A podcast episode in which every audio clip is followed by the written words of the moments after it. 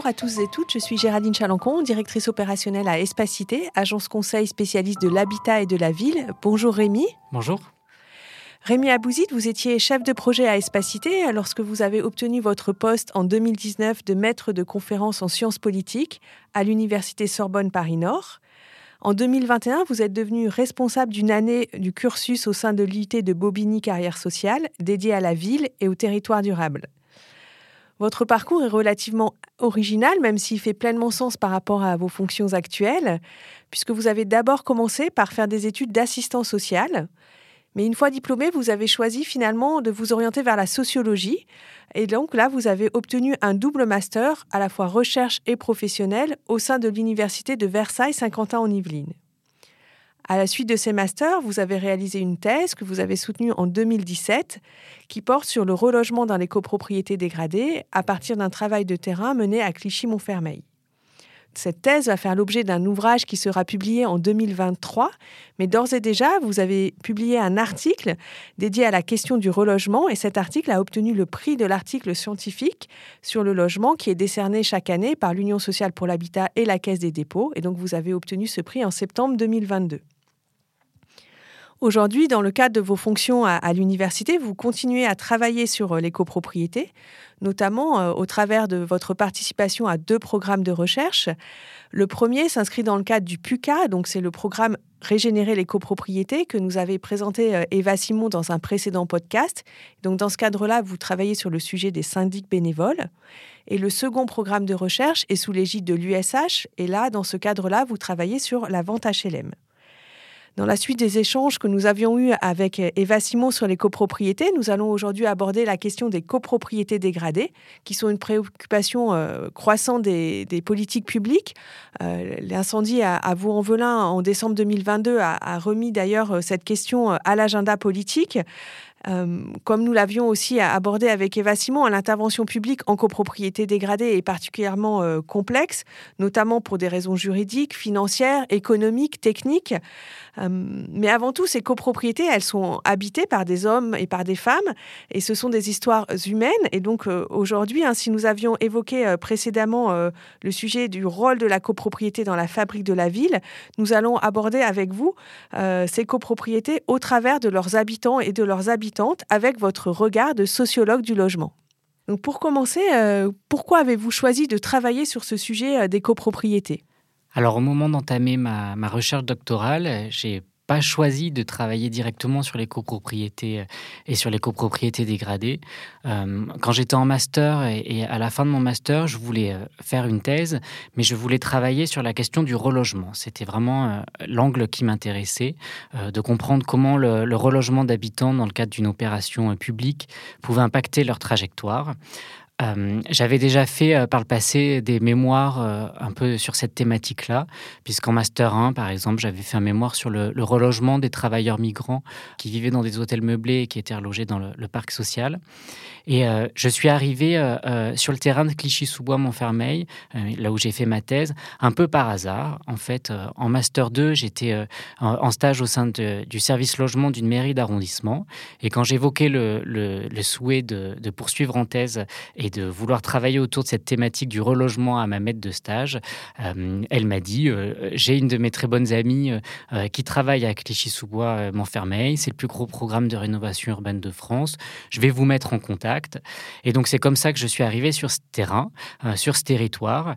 Et en plus de la rénovation urbaine, la thématique des copropriétés s'est alors imposée à moi, puisqu'à Clichy-sous-Bois, Montfermeil, la rénovation urbaine concerne la démolition de copropriétés privées dégradées. Et donc, euh, dès mes premiers pas sur le terrain, euh, j'ai été confronté à cette dualité entre des copropriétaires d'un côté et des locataires de l'autre. Et donc, c'est un, sujet euh, qui s'est vraiment imposé à moi. Et euh, c'est un sujet qui avait l'avantage d'être assez peu traité euh, en sociologie, euh, dans la recherche. il faut savoir que la, démolition de copropriétés dégradées dans le cadre de l'ANRU 1, c'était 3% des conventions. Aujourd'hui, dans le cadre de, de l'ANRU 2, on est à 40% des conventions qui concernent des copropriétés. donc c'était assez atypique, inédit au moment de commencer cette recherche. Et très peu de travaux avaient questionné le relogement d'habitants d'une copropriété dégradée vers le parc social, puisque c'est cette trajectoire qui est proposée aux habitants de Clichy-Montfermeil. Euh, vous venez d'évoquer hein, le, travail de terrain que vous avez mené. Est-ce que vous pouvez euh, nous décrire euh, plus précisément la thèse que vous avez réalisée? Alors euh, oui, moi je me suis donc intéressé à, ce programme de rénovation urbaine de, Clichy-sous-Bois-Montfermeil. L'objectif de ma recherche était de comprendre la, genèse de cette politique publique, euh, sa mise en œuvre et ses effets pour les habitants. Donc du coup peut-être pour en dire un peu plus sur euh, la méthode et sur la façon dont j'ai procédé pour faire cette recherche, j'ai conduit d'abord un, un, travail d'archives pour comprendre l'histoire de ces copropriétés. J'ai fait une enquête auprès des acteurs institutionnels, donc les bailleurs sociaux, les agents des villes, euh, les euh, acteurs associatifs qui accompagnent les habitants avant, pendant et après relogement. Et euh, le gros de mon travail de recherche, ça a été de conduire une enquête longitudinale auprès d'habitants euh, d'une des copropriétés de Clichy-sous-Bois, donc la copropriété de la Forestière. Euh, j'ai rencontré des habitants avant relogement, donc quand ils vivaient encore dans la copropriété, puis après relogement, donc entre quelques mois et quelques années après leur relogement, pour voir bah, comment s'était passé le relogement, les propositions, comment ils s'appropriaient leur logement maintenant une copropriété dégradée. Est-ce que vous pouvez euh, nous la définir? Alors une copropriété dégradée, c'est un, ensemble immobilier dans lequel la, propriété est partagée et qui se caractérise par un état de, dégradation du bâti important et par une importante des dettes aussi euh, de charges. Euh, L'ANA décrit, définit les copropriétés dégradées comme des copropriétés dans lesquelles les dépenses sont supérieures aux recettes, par exemple. Oui, donc ça c'est une approche des questions économiques hein, de, la copropriété. Euh, on voit, vous l'avez évoqué, hein, le, travail que vous avez mené s'inscrivait dans le cadre d'un programme porté par l'ANRU et euh, ces copropriétés étaient parmi les premières. Hein. donc euh, non seulement il y en avait peu dans l'ANRU 1, mais celles sur lesquelles vous avez travaillé étaient parmi les premières cette solution était un peu comme une dernière chance sur, sur ces quartiers, après une diversité d'actions qui avaient pu être menées précédemment, mais qui n'avaient pas trouver euh, les solutions euh, permettant de remédier aux difficultés. Et finalement, cette solution euh, donc s'est mise en place. Est-ce que vous pouvez nous dire pourquoi on en est arrivé à ce programme avec du coup des démolitions importantes dans le cadre du projet qui donc le relogement dont vous allez parler dans votre thèse? Alors effectivement, avant la signature du programme de rénovation urbaine, il y a eu plusieurs mesures d'action publique qui ont été euh, euh, orientées vers ces copropriétés. On peut citer par exemple euh, déjà une volonté de rachat des appartements par les bailleurs sociaux en vue de transformer ces copropriétés en logement social. Pour qu'il y ait un rachat, il faut qu'il y ait des individus qui acceptent de vendre leur logement. Et ça n'a pas été une mesure qui a porté ses fruits parce qu'en fait, ça a donné naissance à un parc de logement social en diffus à l'échelle de l'ensemble des bâtiments et donc, il était difficile d'avoir la, propriété d'un seul euh, euh, logement. Euh, il y a aussi eu, dès les années 90, le souhait de, mettre en place plusieurs démolitions, les premières démolitions, des mesures d'accompagnement social auprès des, des habitants avec la mise en place des maîtrises d'œuvres urbaines et sociales dès le début des années 2000. Et puis, il y a eu des mesures spécifiques sur ces copropriétés qui ont été déployées, les plans de sauvegarde, les mises sous administration judiciaire.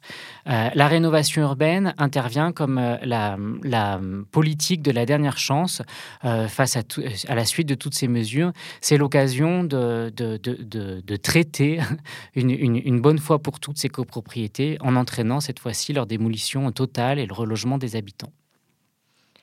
Est-ce que, euh, avant qu'on en vienne euh, justement à, cette étape euh, de la démolition puis du relogement, est-ce que, au travers des travaux que vous avez menés, vous pouvez émettre des hypothèses sur pourquoi on en arrive là, pourquoi on arrive à des copropriétés dégradées? Alors, il y a plein de situations très diverses, mais au regard de vos travaux et de l'ensemble des recherches que vous avez faites, pour vous, comment en arrive-t-on à cette situation de dégradation et cet enchaînement, si je puis dire? Alors pour comprendre pourquoi est-ce que euh, les copropriétés deviennent dégradées, euh, il faut d'abord commencer par revenir sur l'histoire de ces copropriétés, faire un travail sur leur, euh, voilà, sur leur histoire, comment elles ont été construites, comment elles ont été gérées. À ce sujet-là, les travaux de Sylvaine Le Garec sur le, territoire de Clichy-sous-Bois-Montfermeil sont extrêmement importants parce qu'ils permettent de revenir sur les copropriétés de, de ces deux villes, sur leurs conditions de production, leurs conditions de commercialisation, leurs conditions gestion au fil des années. Et le, travail de, de Garec euh, nous renseigne euh, sur euh, un élément important qu'il faut avoir en tête, c'est que si les copropriétés se dégradent, ce, n'est pas parce qu'elles sont habitées par des populations modestes qui n'ont pas les moyens d'entretenir ces copropriétés. ces populations modestes sont la, conséquence de copropriétés qui sont déjà condamnées et qui sont déjà dans un processus de dégradation. Sylvain Le Garec montre dans ses travaux euh, qu'à Clichy-sous-Bois-Montfermeil, les copropriétés ont été livrées dans un contexte de, surchauffe, de surproduction. En fait, il y avait trop d'offres euh, de logements par rapport à la demande, ce qui a conduit les promoteurs à, à, devenir euh, propriétaires bailleurs par défaut des logements vendus. Et dès le début, ceux-ci n'ont pas payé les charges. Et donc, du coup, les copropriétés ont fonctionné avec des dettes dès le départ. ensuite, il faut resituer aussi l'histoire des grands ensembles, puisque c'est on parle de grands ensembles. En 1973, on a la loi Guichard euh, qui interdit la construction des grands ensembles, qui fait que cet espace résidentiel devient une, une offre de logement qui n'est pas la plus attractive à ce moment-là. Et donc, du coup, ce cumul de plusieurs facteurs fait que ce sont des espaces euh, qui sont peu attractifs, déjà condamnés avec des dettes de charge. En plus, il y a des, des malfaçons de construction, des malfaçons juridiques, des problèmes de gestion qui se répètent. Sylvain Le Garec le montre très bien, euh, que dans les copropriétés à Clichy-sous-Bois-Montfermeil, il y a un changement euh, de syndic euh, régulier, avec des comptes qui ne sont pas transmis, etc., une gestion un peu chaotique. Et finalement, l'arrivée et la concentration de populations issues des catégories très modestes, des catégories immigrées, c'est la conséquence de tout ça, d'un espace résidentiel en voie de dégradation, stigmatisé. donc, pour comprendre pourquoi est-ce que ces copropriétés se dégradent, il faut d'abord revenir sur leur histoire et euh, s'extraire un peu d'une lecture simpliste qui consisterait à dire qu'elles se dégradent parce que c'est les habitants qui les dégradent.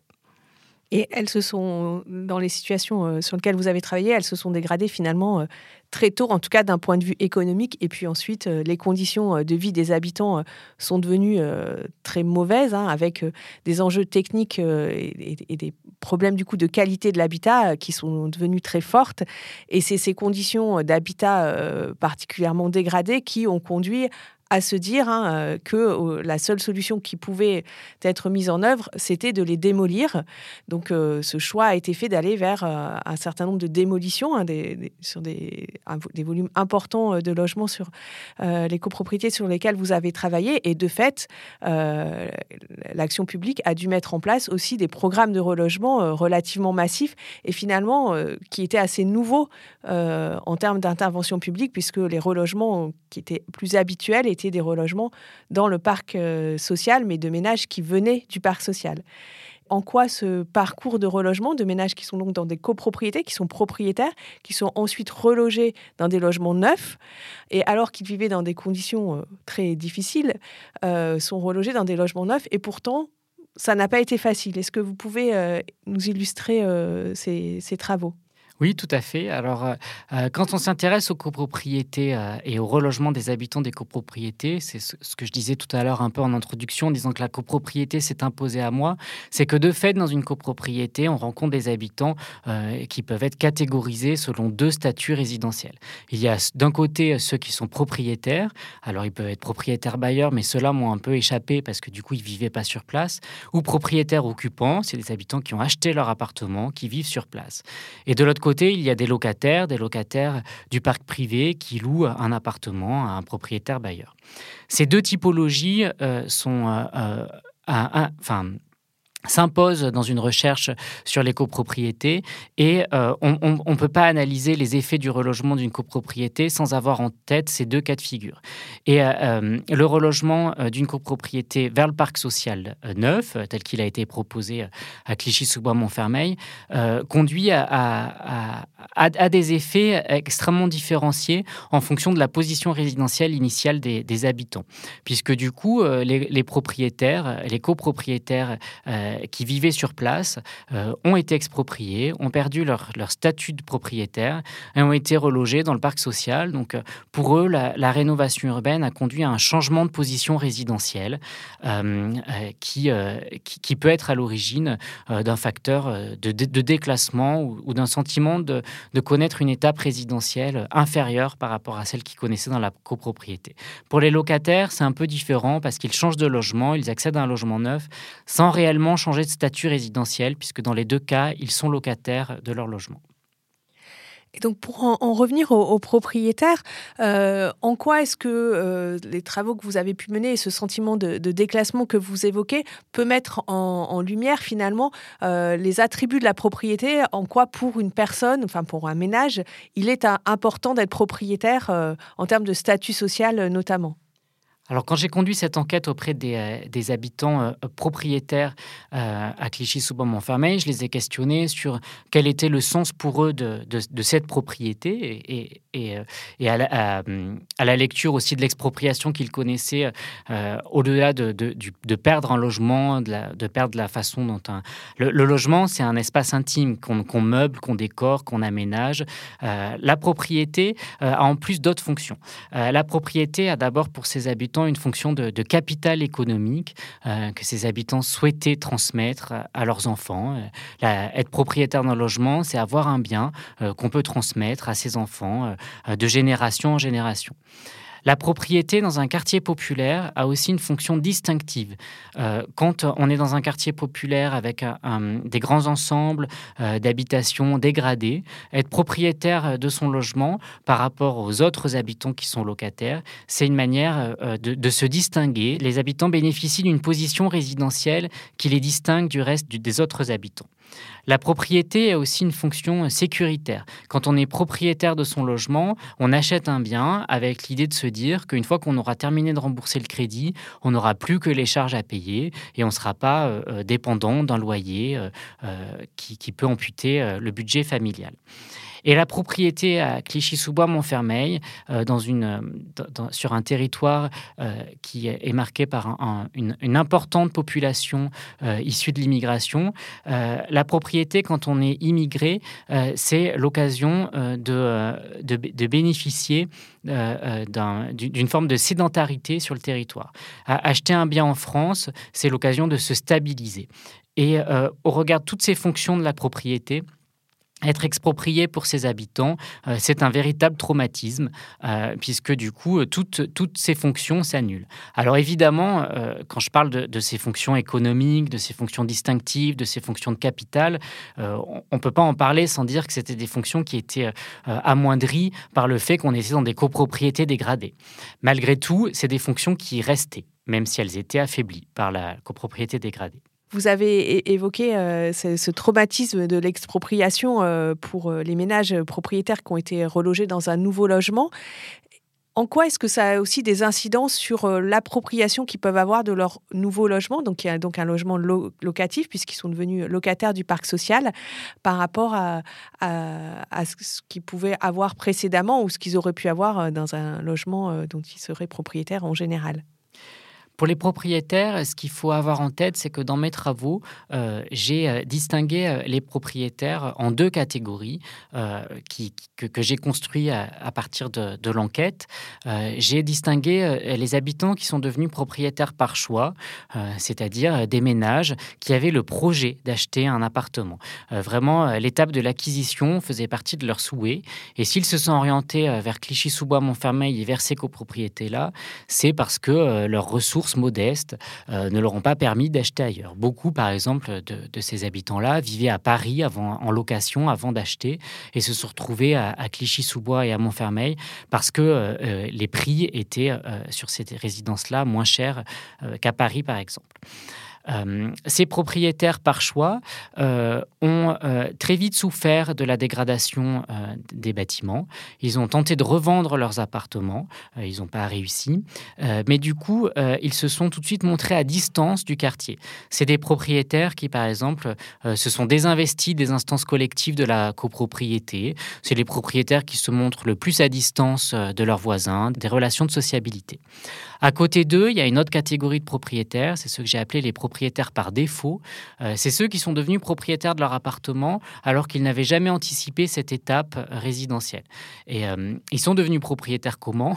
Euh, Parce que, en fait, pour résoudre une situation d'urgence résidentielle ou administrative, c'est par exemple ceux qui étaient locataires dans le parc privé, à qui on a délivré un congé vente, un congé reprise, ou ceux qui, qui avaient besoin urgemment d'un grand logement par exemple pour satisfaire à une demande de regroupement familial. Ces propriétaires-là, par défaut, c'est des propriétaires qui ont au regard leur trajectoire, ont très vite compris qu'il était difficile euh, de se loger, euh, de trouver sa place sur le marché résidentiel. Et c'est des euh, copropriétaires qui très vite se sont dit on arrive dans cette copropriété, on aura des difficultés à en partir. Et comme ils ont conscience de ces difficultés à en partir, ils, se, ils surinvestissent les instances dans la copropriété. Par exemple, c'est ceux qui font partie du conseil syndical, c'est ceux qui réalisent à leurs frais des travaux de réparation, qui font le ménage des parties communes en même temps qu'ils nettoient euh, leur appartement, etc. De manière commune à, ces deux catégories, l'expropriation est une étape difficile, extrêmement douloureuse, euh, qui renvoie à, l'idée d'accéder à une position résidentielle antérieure. Maintenant, euh, les propriétaires, euh, par choix, sont déçus, mais ils reconnaissent accéder à un logement euh, de meilleure qualité puisqu'ils sont relogés dans le parc neuf. Les propriétaires, par défaut, sont déçus et ne voient aucun avantage à la rénovation urbaine et au fait d'avoir accédé au parc social, même s'il est neuf. Et de manière commune, euh, je voudrais juste insister là-dessus, c'est que l'expropriation et le relogement est difficile euh, pour ces propriétaires. Et euh, dans le cadre de mon enquête avant et après relogement, ça s'est observé de manière très symbolique dans les espaces habités. Moi, j'ai fait tous mes entretiens à domicile et j'ai pu voir les différences d'appropriation entre les logements avant et après. Quand ils étaient propriétaires, ces habitants avaient surinvesti leur appartement en termes de décoration. Ils avaient tombé des cloisons, refait des parquets, euh, tous les murs étaient décorés, le mobilier était euh, assorti, etc. Dans le parc social, j'ai fait des entretiens entre un an et, enfin à peu près un an après relogement. J'ai rencontré des, propriétaires qui n'avaient pas défait leur carton, qui s'étaient pas approprié les lieux. un ancien propriétaire m'a montré qu'il a accroché ses rideaux au scotch parce qu'il me disait je suis pas chez moi, je vais pas faire des trous dans les murs. Aujourd'hui, euh, vous avez mené vos, travaux il y a déjà euh, quelques années, et c'est vrai que cette question de, ce qu'on appelle la réaccession, donc permettre à des ménages qui sont propriétaires dans une copropriété qui doit être démolie ou qui doit euh, subir une intervention très lourde qui ne permet pas le, maintien dans, les lieux des ménages, est une question qui est, prise en compte par l'action publique, hein, notamment l'établissement public foncier d'Île-de-France dans le cadre de, nouveaux programmes qui s'appellent les ORCODE IN, les opérations de requalification des copropriétés dégradées d'intérêt national, euh, par exemple à, Clichy ou à Grigny. Euh, cette préoccupation est, prise en compte avec un, travail qui est fait pour euh, rechercher des solutions de réaccession. Est-ce que vous pensez que cette question-là doit vraiment devenir une priorité de l'action publique de manière générale euh, pour le relogement des ménages issus de copropriétés dégradées? Tout à fait. Euh, cette euh, question-là de devenir une priorité euh, parce qu'il ne faut pas oublier que la propriété d'habitation a une fonction sociale extrêmement forte. C'est un marqueur social au même titre que la position sociale est un marqueur social. Quand on est sociologue, on s'intéresse à l'individu socialement situé. Un individu socialement situé, c'est un individu situé par sa classe sociale, par son âge, par son sexe, par sa trajectoire migratoire, c'est aussi un individu qui est situé euh, dans l'espace résidentiel par sa position résidentielle. Et euh, c'est ce que cette enquête a montré, c'est que euh, toute la difficulté d'être exproprié et, la difficulté de perdre la propriété est, liée directement à, cet aspect de marqueur social. Quand on perd la propriété, on perd un un signe euh, distinctif, un signe qui, marque sa position sociale. Et l'erreur qui a été faite euh, euh, sur ce programme de rénovation urbaine autour de la démolition de ces copropriétés-là, c'est que l'action publique, pour en avoir échangé avec les élus notamment sur ces deux communes, il, il, y avait eu un consensus qui consistait à se dire que comme on allait reloger les habitants d'un immeuble dégradé vers un immeuble neuf, c'était forcément une plus-value. sauf que derrière cette idée de plus-value, il y a eu l'occultation complète de la position résidentielle initiale et du fait que le relogement allait amener un changement de position chez ces habitants-là. Et, et, si l'expérience du relogement est à ce point-là traumatisante pour les propriétaires, c'est parce que leur position résidentielle initiale, à mon sens, n'a pas été prise assez en compte. Et donc, du coup, pouvoir euh, trouver des solutions pour leur permettre de rester propriétaires, ou en tout cas, moi, je pense qu'il faut vraiment individualiser les relogements. Euh, là, tel que ça a été fait, euh, les habitants ont eu des, indemnités d'expropriation très faibles qui leur ont pas permis de réinvestir ailleurs, où ils ont maintenant, ils sont à un âge un peu avancé, hein, puisque beaucoup sont en fin de carrière professionnelle. C'est des habitants issus des catégories populaires, donc avec des trajectoires professionnelles qui parfois peuvent osciller entre périodes d'activité, périodes d'inactivité ou des revenus modestes. Et donc, ils, ont essayé de racheter, ils n'ont pas pu euh, réacheter dans le parc classique. Donc, peut-être qu'une individualisation des trajectoires euh, et des relogements leur aurait permis de, d'être, euh, de pouvoir redevenir propriétaire. Mais en tout cas, il faut avoir cette fonction distinctive de la propriété en tête donc nous, évoquions euh, cette question de la réaccession. Donc il y a le, sujet effectivement économique que vous pointez, les difficultés que peuvent avoir ces ménages à réaccéder. Mais il y a aussi euh, souvent l'inquiétude de se dire on ne va pas euh, recréer des copropriétés dégradées et donc le parc locatif social est une solution plus sécurisante dans la durée.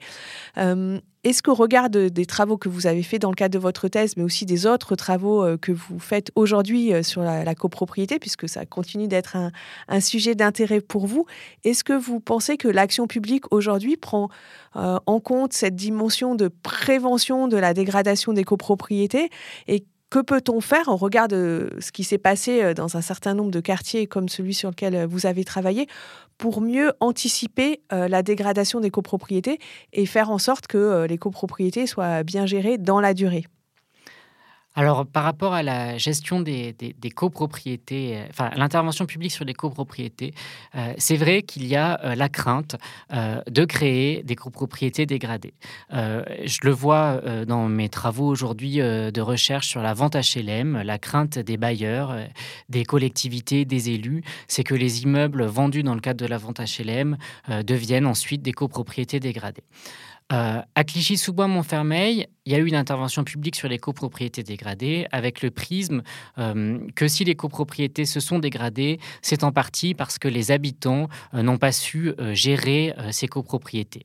Et moi, dans mon enquête, auprès des acteurs institutionnels qui accompagnent ces habitants avant, pendant et après relogement, un des premiers constats de ma recherche qui m'a vraiment frappé, c'est la façon dont ces acteurs institutionnels encadrent d'une certaine manière ces habitants issus des copropriétés dégradées à habiter dans un immeuble collectif. Il y a, des actions euh, d'accompagnement très fortes autour du règlement intérieur des résidences, du rappel des règles, autour euh, des, gestes euh, à, adopter pour vivre ensemble dans un immeuble collectif. Aujourd'hui, dans mes recherches sur la vente HLM, donc des immeubles qui deviennent des copropriétés, je m'attendais à avoir ce travail d'accompagnement des habitants que je ne retrouve pas. Euh, euh, y a les, habitants, quand ils deviennent copropriétaires, ils ne sont pas forcément euh, accompagnés à s'approprier ce statut résidentiel. On ne leur donne pas forcément énormément d'informations sur ce que c'est que devenir propriétaire, les règles, les devoirs. et ça, c'est quelque chose qui m'a assez surpris et donc sur lequel il y aura un, travail à renforcer euh, en amont, hein, euh, y, compris d'ailleurs sur des copropriétés neuves, des nouveaux copropriétaires, euh, ou effectivement dans le cadre de la vente HLM qui se développe euh, en ce moment assez fortement euh, euh, de la part des bailleurs. Donc c'est un, enjeu important pour la suite.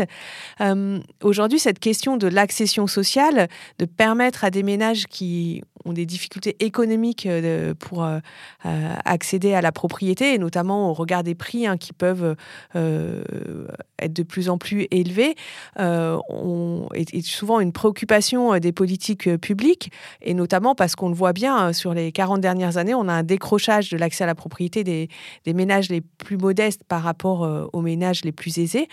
Est-ce que vous pensez que des nouvelles formes d'accès à la propriété qui pourraient permettre hein, d'avoir les attributs de la propriété que vous évoquez dans vos travaux seraient une solution qui pourrait justement permettre ces parcours ascendants pour les ménages, de contribuer à ce statut social que vous évoquez au travers de la propriété?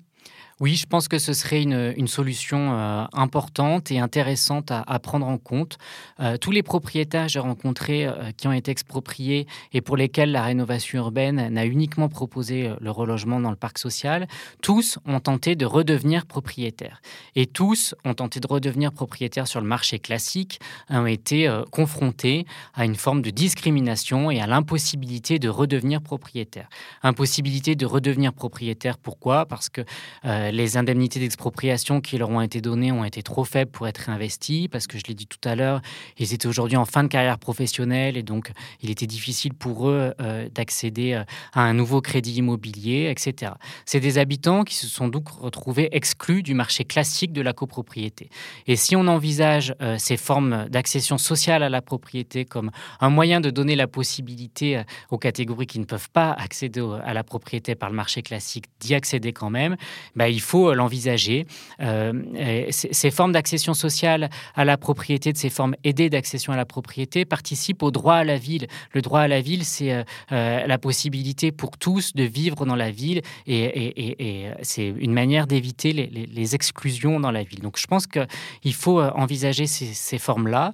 maintenant, est-ce que ces formes-là redonneraient l'entière satisfaction des fonctions de, de la propriété?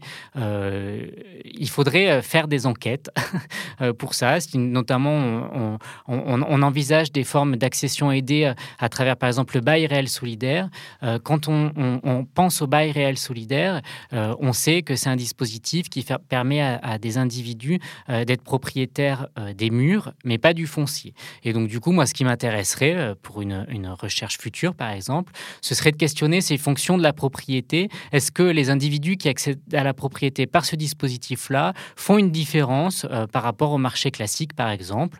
Et donc là, des enquêtes qualitatives approfondies nous permettraient d'avoir euh, des informations euh, sur, de cet ordre-là. Mais en tout cas, je pense qu'effectivement, il faut envisager toute forme de maintien de la propriété auprès des habitants relogés des copropriétés dégradées. Vous avez euh, plein de nouveaux euh, sujets de recherche euh, devant vous et donc ce sera très intéressant, par exemple, de voir effectivement dans quelques années hein, ce que peut produire le bail réel solidaire et par exemple sur des enjeux tels que vous l'évoquiez, hein, sur des enjeux de, mixité sociale et de droit à la ville qui pourraient effectivement être très intéressants dans l'avenir.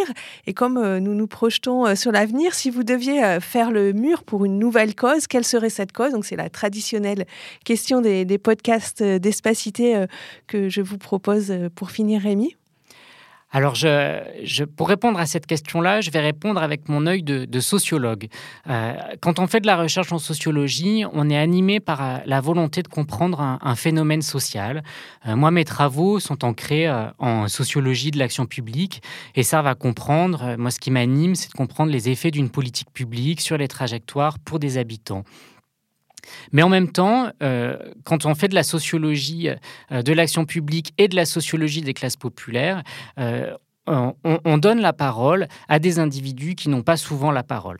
Euh, rencontrer euh, ces copropriétaires issus des catégories populaires et immigrés à Clichy-sous-Bois, Montfermeil, qui ont été expropriés, c'est donner la parole, c'est mettre euh, en lumière des trajectoires des habitants qui, qui n'ont peut-être pas été associés ou écoutés suffisamment en amont des programmes. Et donc aujourd'hui, si je dois faire le mur, j'aurais envie de continuer à travailler sur des sujets euh, qui, qui, alimentent cette dimension-là, donc la compréhension d'un phénomène social, mais qui aussi donne la parole à des individus euh, qui n'ont pas souvent la parole. Bah, merci euh, beaucoup Rémi pour ces échanges et pour ces éclairages. Merci à nos auditeurs et à nos auditrices pour leur écoute et à très bientôt dans un prochain podcast Faire les murs par Espacité.